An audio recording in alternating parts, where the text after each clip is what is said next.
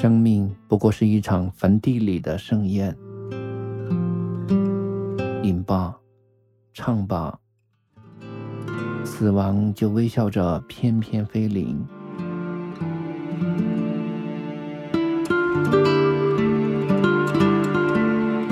当青春的容颜在镜中老去，还有谁会想起那些最初的温柔和疼痛？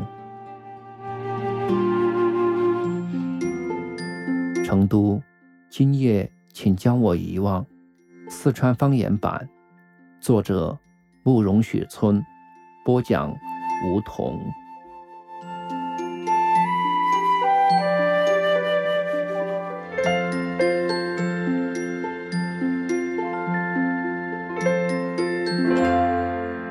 第三十一集。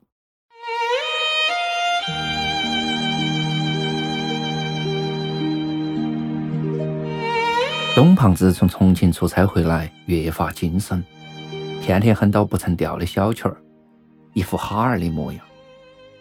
刘三儿这些日子也开始跟到镜子走路，头发用摩丝打得光亮。公司要新设立一个部门，据说准备提刘三这个龟儿子当新部门的负责人。看来刘三儿口吃董胖子到这哈儿。已经有了点起色了。为啥子老子拼死拼活血战沙场拿下那么多订单，到头来还不如这两个成天只在公司头起嘴巴的哼哈二将呢？这种想法让我很是郁闷了一段时间。再过一个月才是年底，但伊藤洋华堂头早已经挤满了疯狂抢购的人。成都。绝对是个热爱消费的城市，各大卖场头每天都人山人海。营业员热情的喊道：“这边来，这边选。”感情这东西也能这边来，这边选吗？我不晓得，但是我晓得理想是可以打折的。生活就像是一个巨大的卖场，大家都给自己标上不等的售价。也有几个固执的标上了非卖品，但是最后都是些贱卖了。有时候回想起年少时的理想，感觉是那么可笑。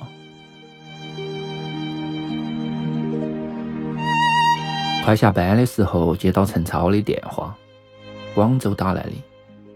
这下子自从进了猎头公司后，就频繁的电话骚扰我。说是广州的朋友开了一个汽车销售公司，希望我能过去当副总。提到的年薪够董胖子瞪破眼珠的。我回答说再考虑考虑。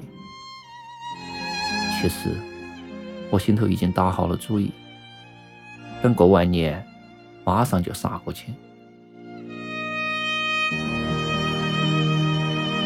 火车上遇到的高个子姑娘也来了个电话，约我去她那儿耍。我支支吾吾的说这几天感冒了。电话那边传来姑娘的笑声，说：“啊，臭总，过来我煮红烧稀饭给你吃噻。”现任板板的，要是早些日子，我一定准时赴约。不要说吃稀饭，连人我都一起吃了。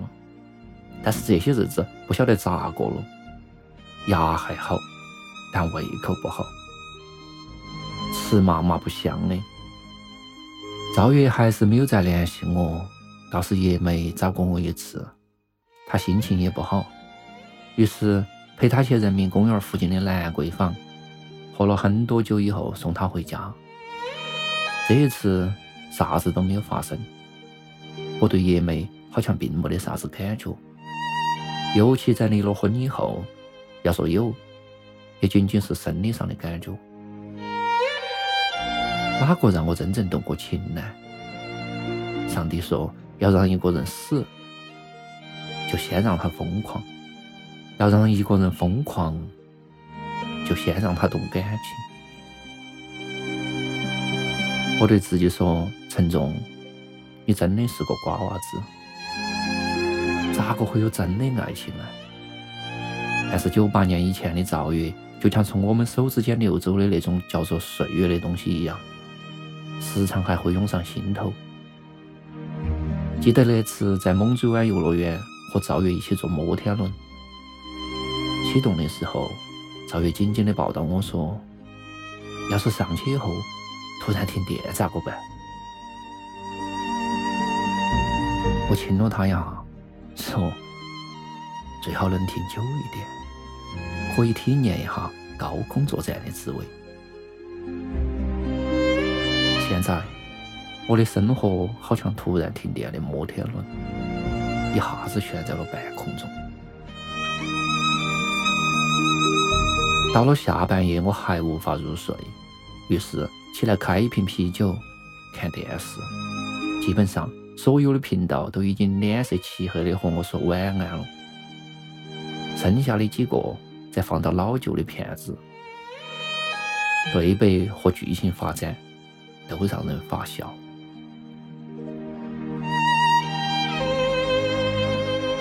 无聊中关了电视，坐到黑暗中，想到应该怎样答应陈超去广州当副总的事。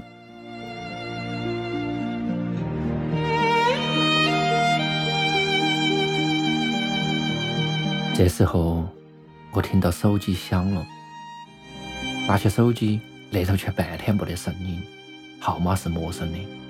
我喂了两声，恨恨地掐了线。以前我也曾半夜打电话骚扰过人。大三那年，心血来潮写了入党申请，被系辅导员无情否决，说是陈重同学从外表看似乎生活作风不太好。外表和生活作风有啥子关系？火热的心挨了一盆凉水，于是和大头他们喝到凌晨三点钟，噎到嗓子，打了个电话给辅导员说：“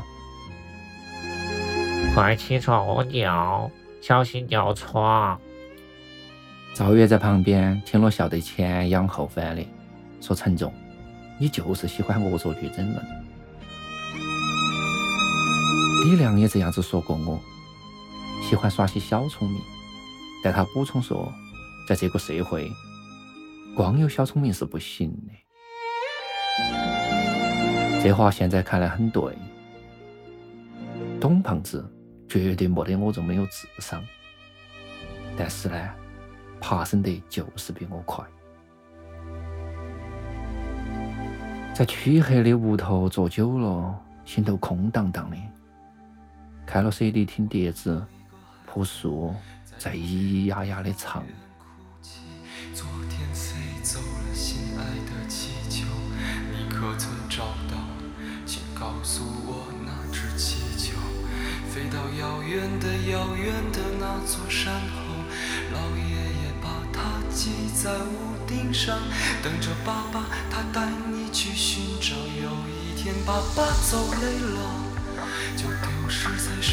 的陌生山口，像那只气球，再也找不到。这是个旅途，一个叫做命运的茫茫旅途。我们偶然相遇，然后离去，在这条永远不归的路。我们路过高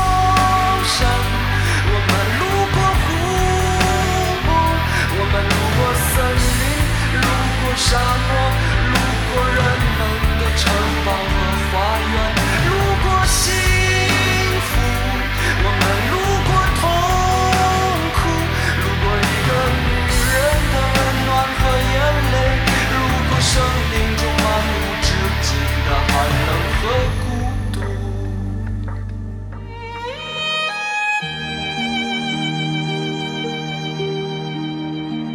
来的时候已经是早上十点了，我决定请假去峨眉山耍几天。这一段该忙的都忙完了，我为啥子还要每天去公司看董胖子和刘三儿那两张球脸？李亮从北京回来后一直待到峨眉山，说是要当俗家弟子。其其实李良是我们这几个里面最有慧根的，经常冷不防的冒几句话出来，向我们阐述人生的苍白。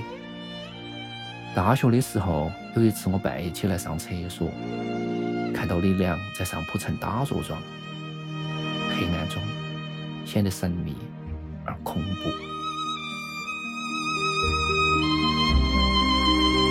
冬季的峨眉山异常肃静，拨了几次李亮的手机都无法接通，于是一个人去了万年寺。九六年来峨眉耍的时候。特地和赵月在万年寺前相拥合影。